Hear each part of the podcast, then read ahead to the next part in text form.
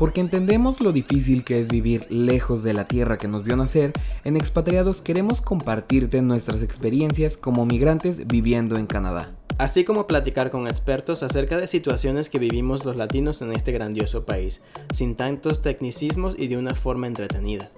Así que si estás pensando en migrar a Canadá o ya vives aquí, estás en el lugar correcto. Yo soy Quique Maldonado. Y yo soy Andrés Esis. Y esto es Expatriados Podcast. Hola, ¿qué tal amigos? Sean bienvenidos a un nuevo episodio de Expatriados Podcast. Estamos muy emocionados de que nos acompañen una semana más. Este episodio va a ser un tanto distinto, pero esperamos que sea de su agrado y pues nada, ahí vamos. Vivimos en un mundo globalizado en donde cada vez es más común encontrar parejas conformadas por personas de distintos países.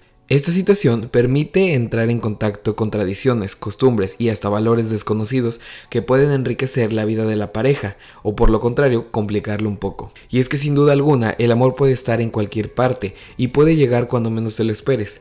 Es por eso que en esta ocasión quisimos responder esta popular pregunta que a más de una amiga nos ha hecho. ¿Cómo es salir con un canadiense? Y aunque puede parecer una pregunta un tanto ambigua, aún así quisimos preguntárselo a nuestra invitada de esta semana. Y para hablar acerca de este tema, hoy nos acompaña Jocelyn Franco. Ella es venezolana y luego de haber emigrado en un principio a Panamá, decide probar suerte en Canadá. Aunque en un comienzo su principal intención era venir a estudiar inglés, Jocelyn conoce a su hoy esposo a través de una popular app de citas, para poco tiempo después irse a vivir juntos y el resto es historia. Actualmente, Jocelyn comparte parte de su vida en Canadá a través de sus cuentas de Instagram y YouTube. Hola Jocelyn, gracias por haber aceptado hablar con nosotros. ¿Cómo estás? Hola Andrés, hola Enrique, ¿cómo están ustedes? ¿Cómo les va? Súper bien, súper contentos de tenerte hoy para hablar acerca de esto.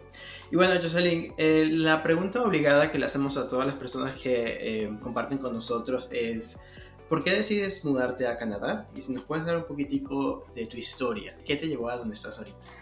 Bueno, yo soy venezolana, caraqueña, y como para nadie es un secreto, desde hace mucho rato la situación en Venezuela comenzó a deteriorar y mm, en el 2013 alguien para robar a mi hermano lo asesina.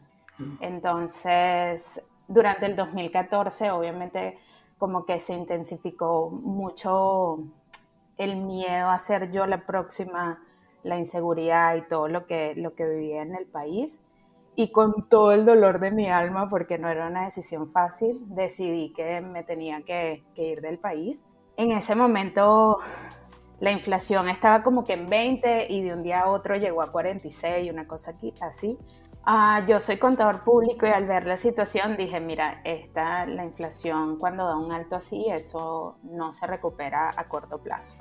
Entonces hice un plan, empecé a investigar y bueno, decidí irme a Panamá. Era un país que estaba a dos horas de, Venezuela y bueno, parecía que, era como más fácil, ¿no?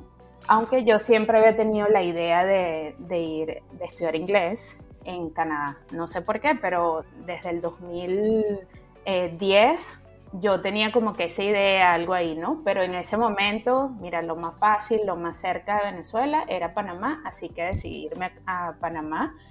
En Panamá estuve dos años y medio y bueno, situaciones, ¿no? Situaciones de... Empezaron a llegar muchos venezolanos, conseguir trabajo era complicado. La recepción que tenían eh, con nosotros los venezolanos no era la mejor. o sea, no, no te sentías como que bienvenido en ese país, cosa que me parecía como extraño porque, bueno, hablamos español, ¿sabes? Como es, un sitio caliente, debería, yo en mi cabeza pensaba que iba a ser como que más fácil el tema de la adaptación. Logré conseguir empleo, trabajé con una compañía de telecomunicaciones, iba todo bien, hasta que al final las cosas empezaron otra vez a, ponerse complicadas con el trabajo, iban a, reducir la plantilla. En Panamá es caro hacer el proceso migratorio y no es algo que sea muy fácil, ¿no? Entonces, en principio, esta compañía a mí me, me pagaba la primera parte de los papeles y ya cuando hicieron esa reestructuración ya no iba a tener ese beneficio.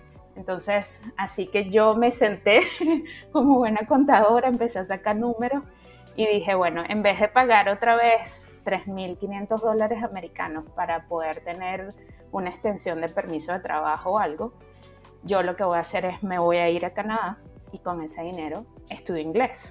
Bueno, no con ese dinero, con mucho más, ¿no? Wow, ya eh, un 3.500 dólares americanos para hacer un proceso en Canadá, en, en, Panamá.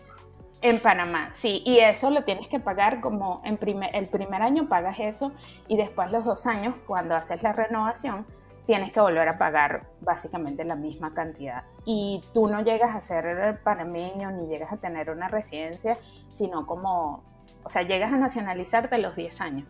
¿Sabes? Entonces era como que, bueno, ¿cuánta plata yo voy a invertir para obtener una documentación en regla?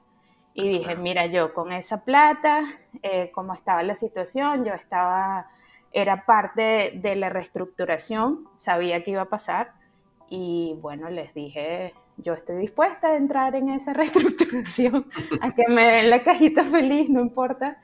Y, bueno, entonces negocié y definitivamente con ese dinero decidí, bueno, me voy a Canadá a estudiar inglés.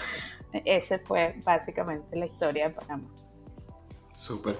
Y digo, yo llevo siguiéndote un tiempo en Instagram y veo todo el contenido que creas y me encanta tu historia porque vienes como turista a estudiar inglés, luego tú aplicas para tu refugio y luego pues tienes la fortuna de que el amor te llegó y que conociste a tu hoy esposo y que este, pues ya decides eh, echar raíces, ¿no? Como decimos en Latinoamérica. Primero que nada, ¿cómo fue tu experiencia estudiando inglés aquí? No, seguro. Como dices tú, yo llegué aquí con una visa de estudiante que te permite estudiar por seis meses inglés o el idioma. Y em, ya yo venía con mi carta de aceptación, todo el mundo me pregunta eso, entré como turista, pero con una carta de aceptación de una escuela para estudiar ahí. Eh, mi experiencia en esa escuela fue cool porque, bueno, viene, bueno, a ver, vamos a regresarnos un poquito atrás. Cuando yo decidí volver a moverme, ¿sabes? Fue así como que un choque porque eso significa comenzar de nuevo, ¿no? Pero dije yo, Celine, mentalízate, o sea, tú has pasado todo 30 y no sé cuántos años de tu vida en el verbo to be. O sea, ya tú debes dejarlo ir. tú tienes que pasar a otro nivel. O sea, no puede ser que toda tu vida tú has estado en el verbo to be. Entonces, bueno, como que me mentalicé en eso. Aparte, me había revisado las escuelas y era súper cool porque conoces, ¿sabes? Entonces, en principio, cuando llegas, me, me sentí horrible los primeros días, o sea, era como que una especie de dolor de estómago con mareos, porque todo era completamente, no entendía nada de lo que me decían. En la escuela me, quería hacer transparente el primer día, o sea, me quería hacer invisible cuando me preguntaron el nombre. Fue horrible, pero la experiencia es chévere porque cuando llegas aquí te das cuenta que hay un montón de gente que está como tú, aprendiendo. Claro, definitivamente. Exacto, entonces, y hay gente de todo, de todas las edades, jóvenes. yo me sentía viejísima. Yo dije, ay, qué pena, Dios, tú, la, o sea, qué horrible, tú, o sea, a punto de, de mascar agua, no sé cómo dicen en Venezuela, y vas a ir a un nivel cero de inglés, ¿no? Pero, pero la experiencia fue muy, muy buena. O sea, a mí esos, esos dos primeros meses, porque realmente estuve como estudiando solamente tres meses, fueron buenísimos, me parecieron. Y aparte uno se siente millonario, ¿sabes? O sea, tú no tienes tú no tienes esa preocupación de que si te vas a tener plata para pagar el alquiler, si tienes que trabajar, no, porque tú estás viviendo tu vida de estudiante. Claro, y, y no sé si te pasó a ti, pero eh, siempre lo decimos aquí en el podcast, que cuando uno piensa que tiene un inglés no sé, un 3, llegas aquí a Toronto y te das cuenta que tu nivel es un 1 en realidad, ¿no? Ah, no, imagínate yo que venía con el verbo to be, o sea, me sentía que era, no sé, o sea, hablaba con señas o cosas así, porque yo decía, no voy a ser capaz de responder cuando me pregunten mi nombre. O sea, el, el miedo que yo tenía en la primera semana de la escuela era una cosa horrible. Iba al baño a, a hacer pipí mil veces porque estaba muy, muy nerviosa. Yo decía, no me, pero que no me pregunten a mí. Y era parte de la, de, la metodología que tenía, ¿no? Tenía que responder. Y no, definitivamente. Yo he conocido gente que me dice, yo sé, yo tengo un inglés buenísimo, porque tú sabes que uno dice, lo, lo normal en Latinoamérica, en los países de nosotros, es como, yo soy intermedio avanzado. O sea, no hay intermedio avanzado. Aquí eres, aquí eres intermedio, no es que, no, no, yo soy básico, pero, o sea, sabes, no, aquí se te quitan esos niveles locos que traías de, el, típico, el típico de me defiendo. ¿Qué es eso? Oh, eh, no, exacto. Yo soy básico, pero me defiendo hablando. Y tú que, no, mi amor, no es así. O sea, cuando llegues aquí te vas a con un trancazo y no, no sé si les pasa también. Y es que yo sigo estudiando inglés. Sí, o sea, porque uno va avanzando y, necesitas como que aprender más, porque lo que aprendes es personal, después vas a tu parte, si estudias algo específico, si consigues trabajo, todo, ¿no? Y hay mucha gente que me sigue preguntando, pero, o sea, ¿hasta cuándo estudias inglés? Y dije, mi amor, vente para acá para que veas que esto es un continuo aprendizaje. Y es súper distinto también, ¿no? Como que el inglés que uno captura también es primero que todo, bastante como que el académico, ¿no? El, el, el del textbook que uno aprendió en, en, en Berlitz en, en, Venezuela, o si no, el que uno aprendió viendo Friends, ¿no? Pero a mí me pasó como que ya venir a la universidad y, y, enfrentarme a todo eso. O sea, yo creo que ya he contado esto un par de veces en, en el podcast, pero mi primera clase yo me la quise tirar de listo a responder una, una pregunta en, en un hall en frente de 70 personas y mm. literal lo que salió de mi boca era escuchar a Sofía Vergara. o sea, la cara, de, la cara de la profesora como que, creo que lo que quisiste decir fue esto. Y yo como que, eh, sí. o sea, la respuesta estaba bien. Y ella como que sí, lo que quiso decir fue esto, esto. La respuesta estaba bien, pero lo que salió de mi boca... no, sí, es que, es que o sea, siempre tienes que estar en un tiempo de adaptación porque probablemente, como tú dices, aprendes con un libro o algo así y piensas que eso es, pero aquí es totalmente diferente. Pero se, se llega, o sea, si ya vienes con un nivel más, más alto, seguramente lo vas a agarrar muchísimo más rápido, ¿no? En mi caso me costó porque venía tipo, o sea, cero y yo qué pena, Dios mío, con el mundo. Tenía una pena horrible porque aparte yo creo que es un poquito, no sé si es ego o, sí, creo que es ego, pero, ¿sabes? Como que piensas, ¿y si me equivoco, qué van a decir? O sea, ¿sabes? Y yo me voy muy duro yo misma, así como que, qué burra, Jocelyn. O sea, que, o sea, pasaste 30 años y nada que ver, no has avanzado ni 10, qué horror, ¿sabes? Y, pero sí, eh, de verdad que la, la primera semana fue catastrófica. Pero digo, yo creo que es parte, parte del proceso. Yo ahora que digo, que veo en retrospectiva y veo a mi mamá todos esos cursos de inglés que me envió y que yo no, los, no les puse nada de atención y lo único que quería ir a jugar era como, ay, que si hubieras puesto atención en todos esos cursos. Pero, pero bueno, yo sé, eh, a mí me parecía, como te dije, muy interesante como que todo tu, tu journey, todo tu camino que has recorrido aquí, porque después, este, hablando contigo previo a la conversación, también me comentaste que tú aplicaste también para refugio, ¿no? Para bien o para mal, eh, hemos tratado de encontrar a alguien que también nos hable de esta parte, de alguien que haya aplicado al refugio. Sin embargo, yo a veces siento que existe una especie como entre pena y entre, no, no sé cómo definirlo como tal, pero la verdad es que hasta la fecha no encontramos a alguien que nos hablara acerca de este proceso, a menos de que sea parte de una minoría, como por ejemplo tenemos un amigo que, este, que es transexual, a una, una chica que, que, es parte de la comunidad LGBT. Ellos sí han sido un poquito más abiertos, pero el resto de la comunidad latina no les gusta comentar mucho al respecto. ¿Nos puedes platicar cómo fue tu experiencia en esta aplicación o en este proceso? Seguro que sí. Te voy a contar en resumen porque si no, podemos hacer otro, otro, otro programa solo este con eso. Exacto. Yo llego aquí, estoy estudiando y resulta que en diciembre eh, hubo elecciones otra vez en Venezuela y volvieron a ganar. No sé qué elecciones hubo, de verdad, pero vuelve a ganar el gobierno. Entonces, yo ya yo me empiezo como que a preocupar a decir, ey, ya va, ¿no? Porque ¿para dónde vamos a agarrar si esto se, se complica, no? eh, no me puedo regresar a Venezuela, ya no puedo entrar a Panamá, o sea, tendría que volver a empezar otra vez, ¿para dónde carrizo me voy a ir? Entonces, esa semana conocí a un venezolano que él había aplicado a refugio y me dijo, Jocelyn, ve con este, con este abogado, es mexicano, por cierto, y pregúntale a ver qué opciones tiene, ¿sabes? Así como que para entender de qué manera puedes eh, quedarte legal aquí, ¿no? Entonces fui con este abogado y la, yo tenía un caso de refugio, porque bueno, primero soy opositora desde que nací, creo yo. Em, segundo, eh, el tema de la muerte de mi hermano, todo lo que, lo que había pasado. El punto rojo era que yo había estado en Panamá, que mucha gente me pregunta eso.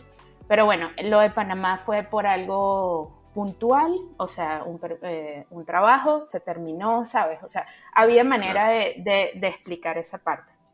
Entonces, este abogado me dice, mira, tú tienes la, la, posibilidad, esto es un proceso que se tarda tanto tiempo, ¿sabes? O sea, puede ser que te llegue una, el hearing en dos meses o puede ser que te llegue en un año, pero con ese proceso tú puedes tener eh, tu residencia permanente y después puedes aplicar a tu ciudadanía.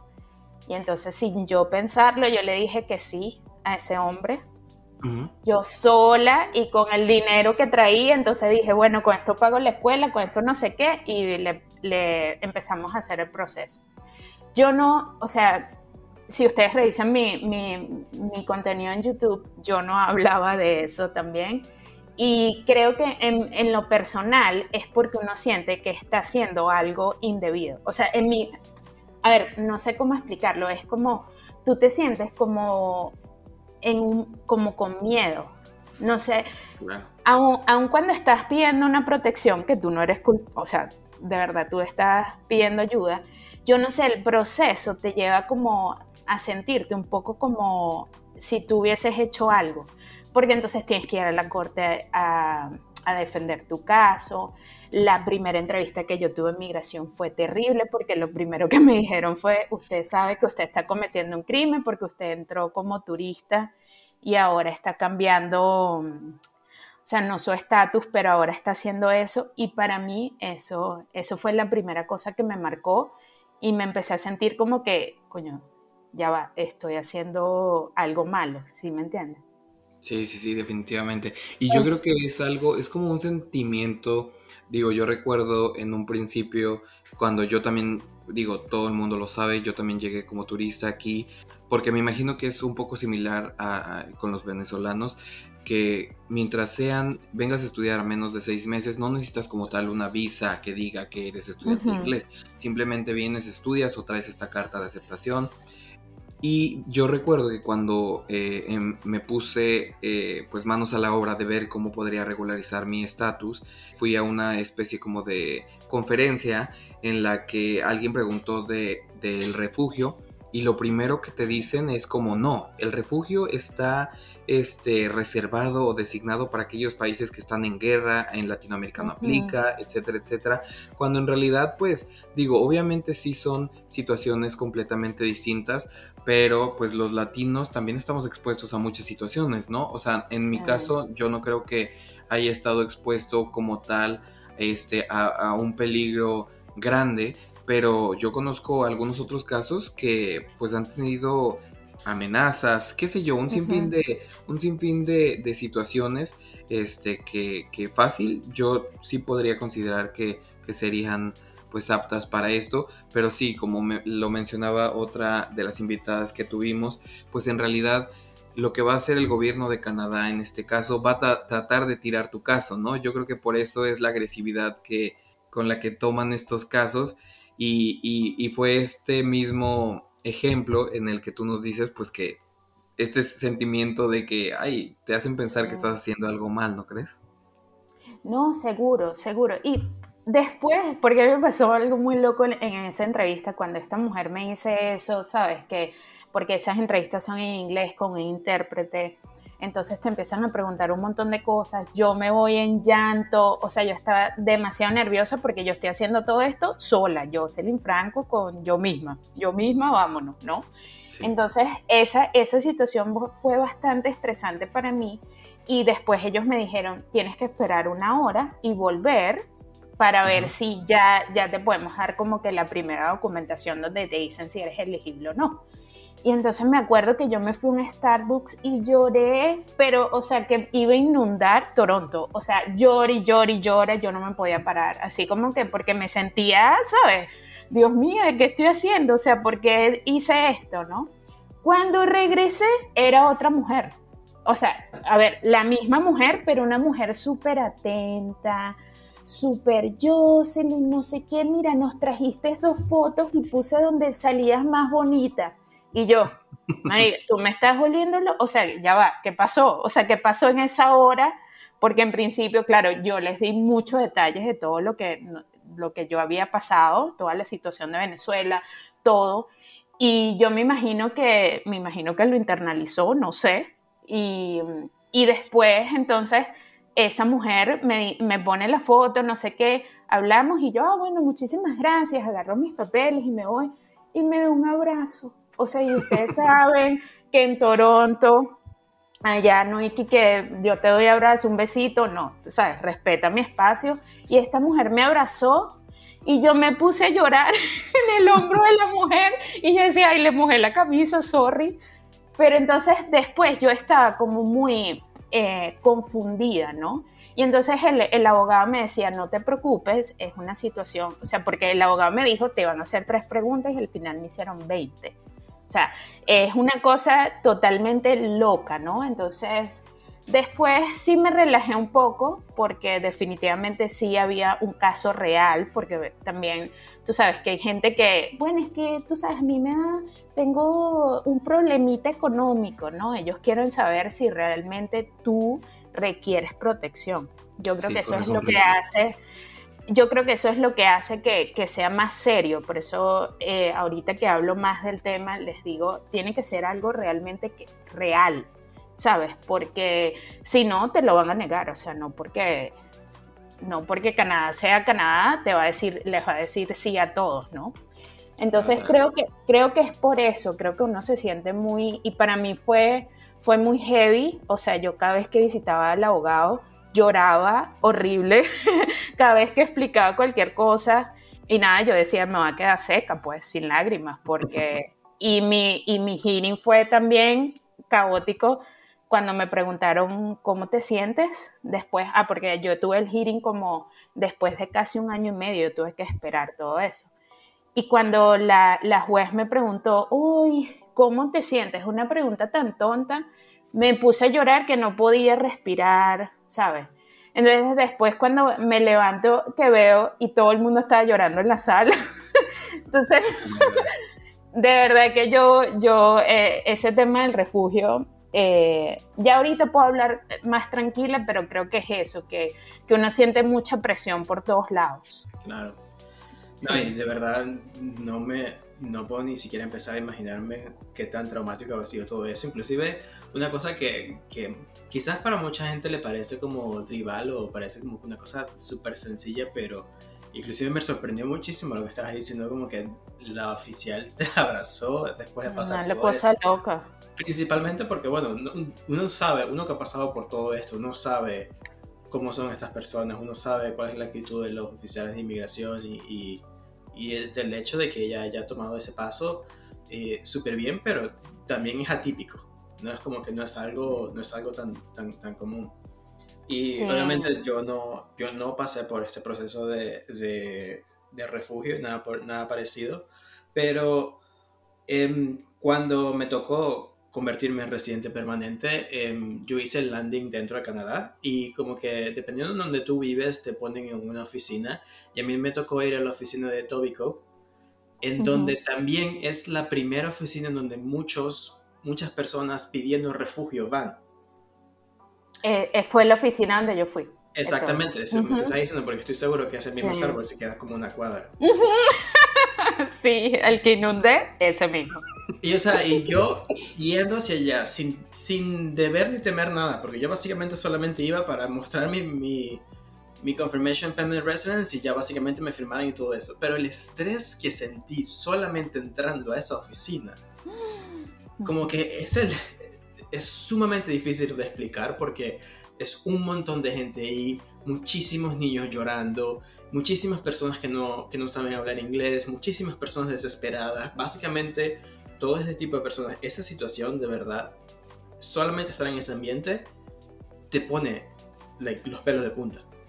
Y encima de, eso, tener, que ser, tener que ser vulnerable, como tú lo tuviste que haber sido, y tener que explicar mm. todo esto, hablar acerca de, de, lo que le pasó a tu hermano, hablar acerca de las dificultades que están en tu país, o sea, eso de verdad suena terrible. Sí, de hecho yo lo, yo, lo, yo lo cuento y me genera ansiedad. O sea, ¿sabes? Y cuando, y no solamente eso, por eso yo le digo que la gente que esto, el solicitar refugio no es ningún juego, ¿sabes?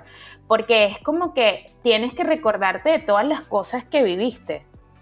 Tienes que exponerlo, tienes que explicarlo. Entonces, como que volver para atrás y acordarte de todo, no, es una, una cosa muy loca. De hecho, cuando salimos de, de mi hearing, eh, el que es mi esposo, que llevamos para allá, eh, nos ve yo con la, cara negra, ¿sabes? del maquillaje, todo así, la bemba roja, pero corrida el, maquillaje. Y entonces me dice, ¿qué pasó? ¿Te dijeron que no? Y yo no, me dijeron que sí, pero ¿por qué lloran todos? No, después te explico. Porque el abogado lloraba, la juez lloró leyéndome cuando me dijo ya bienvenida a Canadá lloró todo, o sea, toda la, la, por qué me habían dicho que sí, todas las razones. La mujer lloraba y lloraba. La intérprete lloraba y yo no paraba. O sea, fue una cosa muy, muy loca. Mm, qué locura. Pero bueno, yo creo que debemos de darle un giro a esta conversación y vamos a pasarnos a la parte jugosa de, del episodio de hoy. Vamos a tratar de, cambiar esta energía. Y obviamente, Jocelyn, tú nos vas a decir hasta dónde vamos a empujar, ¿eh? Porque la verdad es que como buen latino nos encanta el chisme. Y pues platicando contigo antes y viendo obviamente tu contenido tanto en Instagram como en YouTube, tú has compartido que pues te casaste con un canadiense, ¿no? Hoy día estás casada con un canadiense, estás felizmente casada. Entonces, nos gustaría saber y a lo mejor tratar de responder un poco esta pregunta que a lo mejor tanto amigas o, gente que escucha o, chicas que escuchan este eh, podcast de cómo son los canadienses, cómo es salir con ellos. Eh, tú me dijiste, también compartiste conmigo que antes de salir con tu actual esposo, también tuviste este, otra experiencia saliendo con otro chico canadiense. Entonces, nos gustaría que nos compartieras un poco respecto a eso. Obviamente, mucho se dice acerca de que a lo mejor los canadienses no son tan cálidos o tan demostrativos, por mencionarlo de alguna forma, pero pues tú que ya estás felizmente casada con uno, nos gustaría que nos compartieras un poco tu experiencia, cómo fue tanto tanto empezar a datear aquí en Canadá como ya llegar hasta, hasta el momento en el que te encuentras ahorita. Seguro, mira, todo comenzó porque yo abrí la aplicación para conocer personas, no sé si puedo decir el nombre. Sí, sí, claro. Eh, exacto, todos anoten por favor. Y, em, pero sucedió porque yo vivía con unas latinas, entonces yo quería aprender inglés, pero llegaba a la casa y era, dale hasta abajo, hasta abajo, ¿sabes? Reggaetón, música latina, y yo, uy, Dios mío, así no voy a aprender. O sea, entonces yo dije, necesito conversar con gente, ¿sabes? Y busqué en internet cómo abrir una cuenta de Tinder me abrí, ¿sabes? Seguí todos los pasos, abrí mi cuenta de Tinder y empecé a darle me gusta y no me gusta, me gusta, no me gusta, me gusta, no me gusta. Y llegó un momento que tenía un montón de gente, pero yo no entendía, ¿sabes? Yo que, wow, tengo dos mil, no sé cuántas personas y ese dedo seco. O sea, el dedo de tanto darle, no me gusta. y bueno, conocí varias personas, conocí canadienses, conocí gente de, no sé, canadienses, pero de otro, con otro background. Eh, conocí latinos también en la aplicación y bueno, se, solamente logré salir antes, con, antes de salir con Marcos, con uno solo. Fuimos a, y fue súper loco, fui a cenar con, con, esa persona, a todas estas, yo vivía con, para ese momento con dos amigas, y yo lo que les decía, mira, si yo voy a salir con esta gente, yo le digo dónde estoy, ¿sabes? O sea, como que en un Starbucks no va a ser nada, tiene que ser algo donde haya mucha gente porque de todas, todas da miedo, ¿no? Y salí con esta persona, uh, aburridísimo, así era que yo trabajo en la petrolera, no sé qué, tú sabes esa gente que te que, ok, estoy aburrida, no. Y bueno, seguí dándole, secándome el dedo y resulta que me di cuenta que era, yo no sé qué hice mal, pero yo había pagado Gold, o sea, había pagado la opción de, de, tener Tinder pago, o sea, la, de Gold. Y yo veo, claro, por eso es que yo tenía ese montón de hombres ahí, o sea, por eso es que el dedo se me iba a secar y porque yo estaba pagando 100 dólares americanos en mi oh tarjeta y me di cuenta después del tiempo, ¿no? Y entonces en eso, ahí durante todo ese tiempo conversaba con, con, full, con full hombres, sí, o sea, con el que salía, no sé qué, pero nunca solamente concreté una cita con, con esa persona. Después apareció un francés. Yo veo que está en la foto eh, francés y yo, ay, pero este francés es de, eh, seguro viene de Francia, ¿sabes? Yo en mi ignorancia de, de no saber cómo era la cosa aquí en, en Canadá. Y empiezo como que a, a revisar la foto, le doy me gusta y después recibo el me gusta de parte de él, ¿no? Y yo, oh, el francés from Francia, me respondió, o sea, ah, no, y yo en mi, mi profile, en mi, perfil había escrito que necesitaba un profesor de inglés. O sea, ese fue mi gancho, como que, ¿sabes? Porque realmente yo lo que quería era practicar inglés. Y entonces este hombre me dice, sí, no sé qué, y empezamos a hablar. Y como a la semana de estar hablando, me invitó a un café cosa rarísima para mí, porque yo había salido con un montón de gente, eh, no aquí en, Venezuela, eh, en Canadá, sino, sabes, en otros lados, y te invitan un café, eh, te invitan una cerveza, un vino, una cosa, ¿no? Café. Y yo, ay, este es otro aburrido más, que la DJ, que café. O sea, entonces, nada, en, en, la esquina, yo vivía en Danforth, y en la esquina de, hay un, un, Starbucks y dije, bueno, yo voy a ir ahí para estar cerca de la casa, ¿sabes? Di mis coordenadas donde iba a estar a mis amigas y me voy. Yo siempre, muchachos, había querido, había tenido como que, no sé si se dice fetiche o la idea de tener un hombre blanco con ojos azules. Sorry a los ex que me están escuchando, fueron una prueba. Entonces, cuando yo llego a, ese Starbucks y veo a ese hombre, ¡ah! yo, Dios mío, príncipe, me quiero perder en esos ojos azules. o sea, porque fue así como que mandaba hacer. Y, y nada, cuando lo escucho hablar, obviamente para ese momento yo tenía apenas un mes y medio aquí en Canadá. Mi inglés seguía siendo hiper básico. Y con los nervios, te pueden imaginar que terriblemente más básico, ¿no? Entonces empezamos con el traductor, yo intentando sacar una conversación y que porque hay tantos homeless en, en Toronto, es una conversación súper relajada, ¿no? O sea, explícame por qué hay tantos homeless en Toronto. Y cuando le escucho el acento, digo, este tipo no es de aquí. Y resulta que mi, mi esposo es canadiense, pero francés. De o sea, de, de, la parte de, francesa. la parte francesa, from Quebec. Y y obviamente tiene un acento completamente diferente. Él no me, no me iba a ayudar a aprender inglés nunca jamás. O sea, nunca, pero ese fue el gancho. Salimos por unas semanas y, em, y nada, todo, todo fluyó súper bien. O sea, para mí él sí fue más, más jocoso porque ahora que estoy viviendo este lado de, de Canadá, siento que la, eh, la cultura francesa es muy parecida a la de nosotros como que, ¿sabes? Más de ellos se dan dos besos para saludar, bueno, antes de COVID, pero sí es como muy más jocoso que de repente un canadiense inglés. Esa es la diferencia que veo. Y nada, después empezamos a salir, me invitó a conocer a su familia en Navidad, me fui con este hombre en Navidad y le dije a mi amiga, si me matan, porque yo siempre le, yo siempre le decía él, hay una anécdota siempre súper cómica que cuando yo le acepté la invitación, yo le dije, mira, lo único que te voy a decir es que no me mates. O sea, si tú estás pensando en matarme, yo no quiero aparecer en la prensa, murió venezolana, y el carajo me dice, o sea, tú, yo dije, esta pana está loca, ¿cómo me decir que no la mate? porque yo estaba súper nerviosa y entonces, nada, después conocimos a, a, su familia, o sea, otro choque porque ellos son franceses, hablan 99% francés y 1% inglés. Imagínate yo con mi inglés machucado en diciembre, que ya tenía dos meses aquí, a intentar entender eso, ¿no? Pero para mi sorpresa me tenían un regalo, o sea, fue una cosa muy loca y yo me fui al baño a llorar. a llorar así en silencio, ¿sabes? Así porque no entendía nada.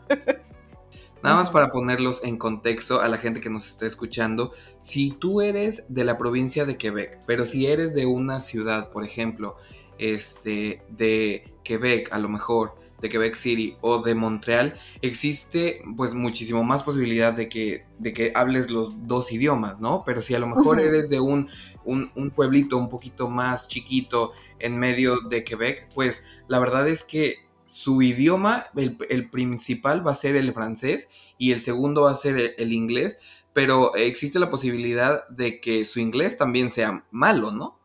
Ah, no, sí, el, acento y todo, yo me sentía acompañada. O sea, cuando yo los conocí a ellos, yo dije, tengo futuro, o sea, tengo, tengo esperanza de aprender. Porque sí, es un tema eh, histórico, ellos no querían hablar inglés por mucho tiempo, entonces la mayoría de los franceses que hablan, que son bilingües, es porque aprendieron después de grandes o porque ya sus papás entendieron que ese conflicto que tenían como que no va para el baile. Y entonces ahorita sí ves muchísimo más eh, franceses hablando inglés. Pero, pero para mí, pero el acento, o sea, la manera de hablar, eh, en principio fue, me dieron esperanza, pues. O sea, yo dije, voy a aprender. Pero sí, la, cultura es muy, muy, eh, yo siento que es parecida a la, a la de nosotros latinos, son muy alegres, son muy, somos joviales. Entonces fue un choque, pero también fue, fue cool conocer a, a una familia que, que, fuera así, ¿no? Imagínate en diciembre que estaba más sola que Nauna y, la, y me, me regalaron unas medias de Canadá, una cosa y yo me quería morir, ¿sabes? Qué lindos. Sí, súper bellos. Ellos aparecen por ahí en, mis fotos, en mis videos, son una cosa preciosa. Y después nosotros nos regresamos, yo comencé a tener como eh, discrepancia con las personas con las que vivía y necesitaba mudarme porque ya, ya la cosa no, no iba bien. Y entonces él, tú sabes, me dijo, Jocelyn, pero mira, te puedes mudar conmigo y si no te gusta, bueno, ya lo dejamos así en enero, yo había llegado en octubre, o sea, fue un mes y medio y el pana me invitó a vivir con él y yo estaba entre asustada, pero a la vez, yo no sé, siempre como que lo que me ha funcionado en esta relación es que siempre me da como tranquilidad. Yo no sé si a ustedes les pasa, pero cuando uno consigue una relación que realmente es, entonces como que no, no es tan complicado tomar decisiones, ¿no? Y yo le dije, mira, yo me lanzo y si no me gusta, bueno. Y me fui a vivir con él. Maletas y me voy. Exacto, me fui a vivir con él. Yo decía, bueno, ya no me mató, ya, ya fuimos a, Montreal, pero fuimos a Montreal a la casa de sus papás, no sé qué, estuvimos como que 15 días viajando desde Toronto a Montreal y, a la, y al, a la ciudad donde viven sus papás. Yo dije, bueno, no me pasó nada, o sea, la gente es súper cool, la familia es súper nice. No, yo creo que este pan es el que es. O sea, y si no, son súper buenos actores, ¿sabes? claro, sí, yo creo que tenemos que tomar aquí en cuenta que, pues, no sé si tú fuiste muy aventada o ellos fueron, este, muy, muy, eh, te recibieron súper, súper bien, o fue una combinación de ambas cosas, pues porque como le mencionas, ¿no? Este, llevaban, se puede decir, como que un mes y medio, dos meses de conocerse, cuando ya se fueron a vivir juntos, y digo, también ese eh, recibimiento que te hicieron su, familia, pues obviamente, eh, pues sí son de, de aplaudirse, ¿no? La manera en la que te recibieron con los brazos abiertos y también el hecho de tú comenzar o tú eh, pensar en comenzar una relación estable cuando tenían este problema de comunicación en un principio, ¿no? E, e, eso que tú me decías de que no, pues comenzamos con el, con el traductor, se me hace como que loquísimo, pero digo, así es como empiezan estas historias de amor que luego nosotros ahí andamos este, escuchando. No, seguro, seguro que sí. Yo creo que yo fui muy, como muy lanzada y después de, en, ahorita en octubre, me senté tranquila y dije, ¿cómo coño yo hice todo eso? ¿Sabes? O sea, y también saco la conclusión de que yo en ese momento tenía 33 años y él también, nosotros tenemos la misma edad. Él por meses es mayor que yo, pero yo creo que su familia estaba como que, por fin consiguió novia, ¿sabes? Entonces yo creo que por eso me dieron ese recibimiento. Y por mi parte era así como que, bueno, ya con 33, que, que vas hasta, ¿sabes? Mi familia súper, está bien, yo, Celine, o sea, ¿sabes? Todo el mundo como que no te dejó el tren, pues, sabes que nosotros tenemos como que esa idea. Y de hecho yo tengo una foto en un tren que, coño, ¿será que me la deja el tren, no? Y entonces ya cuando lo conocí a él, ya dije, no me dejó. Tenemos un problemita de comunicación, eso se va a arreglar, pero no me dejó. Perfecto. Y luego, Jocelyn, ya hablando en específico de, eh, de, los canadienses, o en este caso de los canadienses este, de la provincia de Quebec, ¿cuáles tú dirías que son las, pues, las diferencias entre salir con un canadiense y salir con un latino? Digo, yo leía uno de tus posts que decías, a lo mejor, pues, no esperes que te va a decir como que Ay, no recuerdo la frase específica que, que, utilizabas, como que de que mami, ¿cómo estás? O, mi bella princesita. Bella princesa. Exacto, a lo mejor pueden ser un poquito, este, lo que nosotros llamaríamos un poquito más fríos, pero me imagino que eso lo compensan, ¿no? Con otras actitudes que, eh, que harán para hacerte sentir, pues, que, que eres importante para ellos, ¿no? Seguro, mira, la primera diferencia es que porque también tengo amigas que, están casadas con canadienses ingleses, ¿no? Y es que aquí ellos son muy respetuosos, ¿sí me entiendes? O sea, ellos no te van a decir, mi amor, vamos para la cosa, ¿sí, me entiendes? O sea, es la primera vez, son muy respetuosos, son de, de ir contigo a tomarte un café. A ver, no estoy diciendo que todos sean así, pero las historias que yo conozco. Entonces, eh, eso es lo primero y también un poco porque aquí tú no puedes hacer ese tipo de cosas con las mujeres, ¿no? Porque ahí hay un tema de respeto, ¿sabes? La mujer se respeta, aquí no puedes ir en la calle, cosa que hay veces extraño, y piropear a una mujer. Claro. Entonces, ya por ahí esa es la primera diferencia. Eh, los canadienses en, en general, yo siento que son muy respetuosos y si les gusta, van a ir con calma, pero no vas a esperar que, o sea, no esperes que te digan, mire, que esa es mi novia. O sea, porque ellos están así como que en un proceso de amistad, ¿sabes? Están como que conociéndose y uno latino con esa, ¿sabes? Esa sangre tropical y caliente quiere que, bueno, pero ¿y este carajo qué quiere conmigo? ¿Sabes? Bueno, dímelo. Porque, por ejemplo, yo que sería con algunos latinos, los latinos son más lanzados. ¿Sabes? Son más de, decirte mi amor, mi vida y darte un beso en principio. O sea, aquí no vas a conseguir eso. Aquí la gente es muy respetuosa y aparte ellos pueden empezar la, la relación a distancia, cosa que me parece muy como muy loca porque ellos, o sea, nosotros estuvimos hablando como por una semana, entonces tantean el terreno, no son tan directos, ¿sabes? Esa es la diferencia que yo veo eh, entre los latinos. Y em, aquí no hay eso de... Hay, hay, algo con el que yo sufría siempre con, saliendo con latinos, que es como mamitis. O sea, es que mi mamá... Entonces la mamá se pone celosa y la suegra, tú sabes, y tienes ese conflicto con la suegra porque mi hijito, mi cochito, que el que cocina, ¿sabes? Aquí no. Aquí más bien ellos cocinan, o sea, no te digo que planchan, pero sí lavan. Entonces tienen otra cultura, hay otra cultura allí. Eh, no digo que este, sean mejores que los latinos, pero sí hay una diferencia marcada en cuanto a, esa parte de que no son tan nazados como un latino.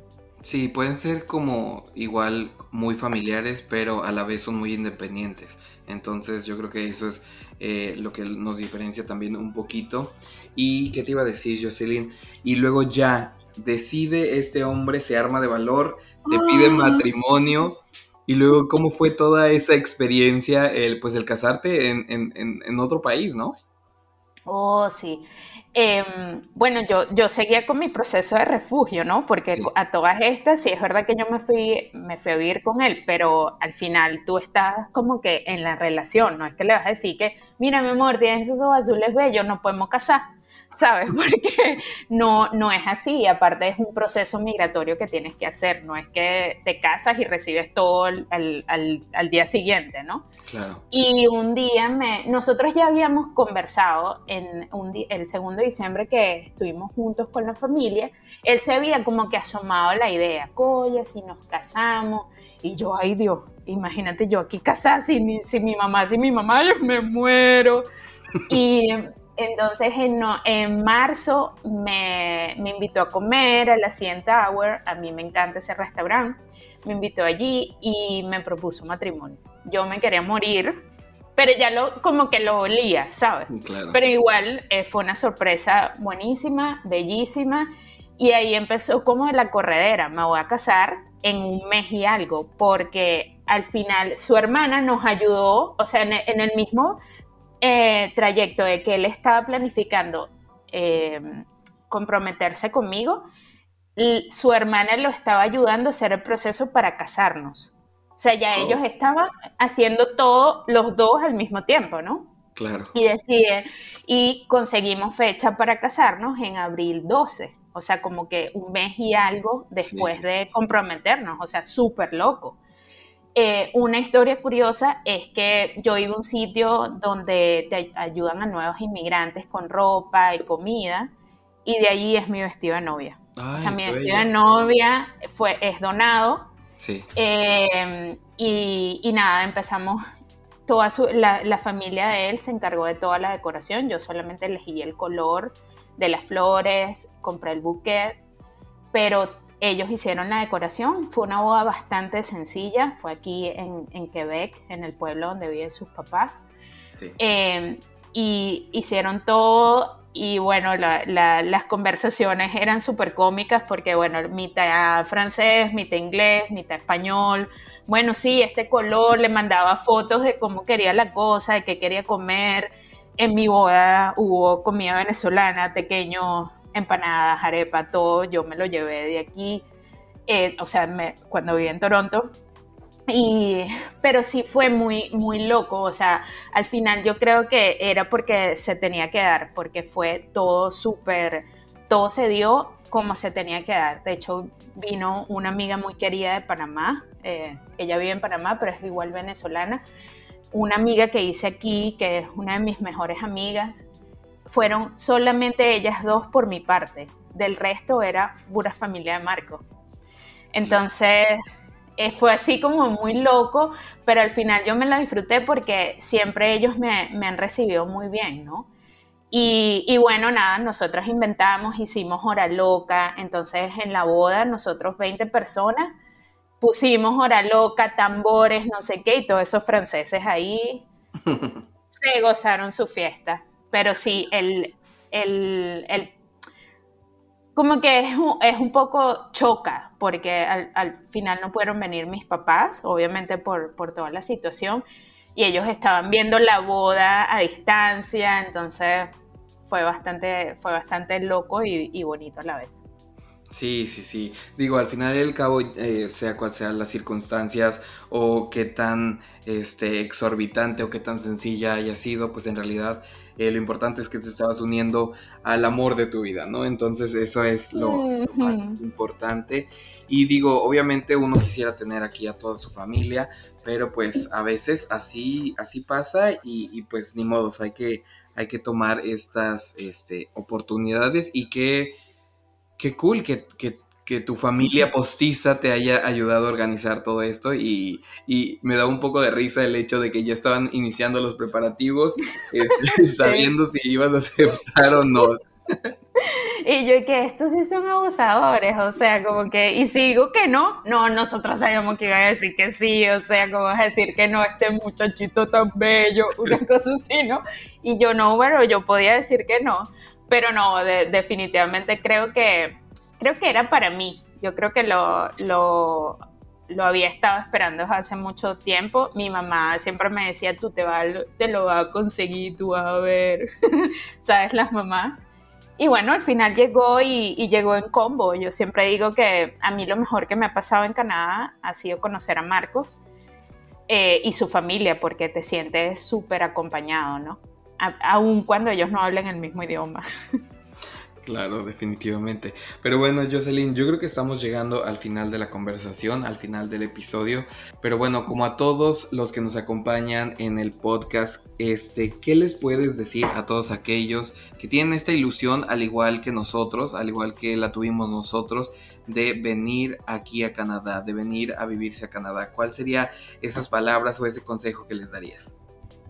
Bueno, en principio que lo hagan. Si, si tú quieres hacerlo, tienes que hacerlo, tienes que poner todo tu enfoque en eso, en que eso se va a dar. Segundo, mucha preparación, mucha investigación antes de, venir, prepararse, educarse bien con todas esas cosas. Eh, hay muchos fraudes, así que hay que estar muy pendiente con eso. Pero yo creo que necesitas tener un plan, prepararte, porque que se puede, se puede venir. Claro, definitivamente. Pero bueno, yo sé cómo se pueden encontrar este, los expatriados en redes sociales y en YouTube. ¿Cómo te pueden encontrar para que vayan y te sigan? Jocelyn Franco en YouTube y Jocelyn Franco M en Instagram. Y bueno, ahí pueden ver más de, de, la historia mía con mi canadiense, del refugio, del sponsorship, porque también hice ese proceso y bueno, todo lo que lo que con mucho amor y mucho cariño comparto para ustedes.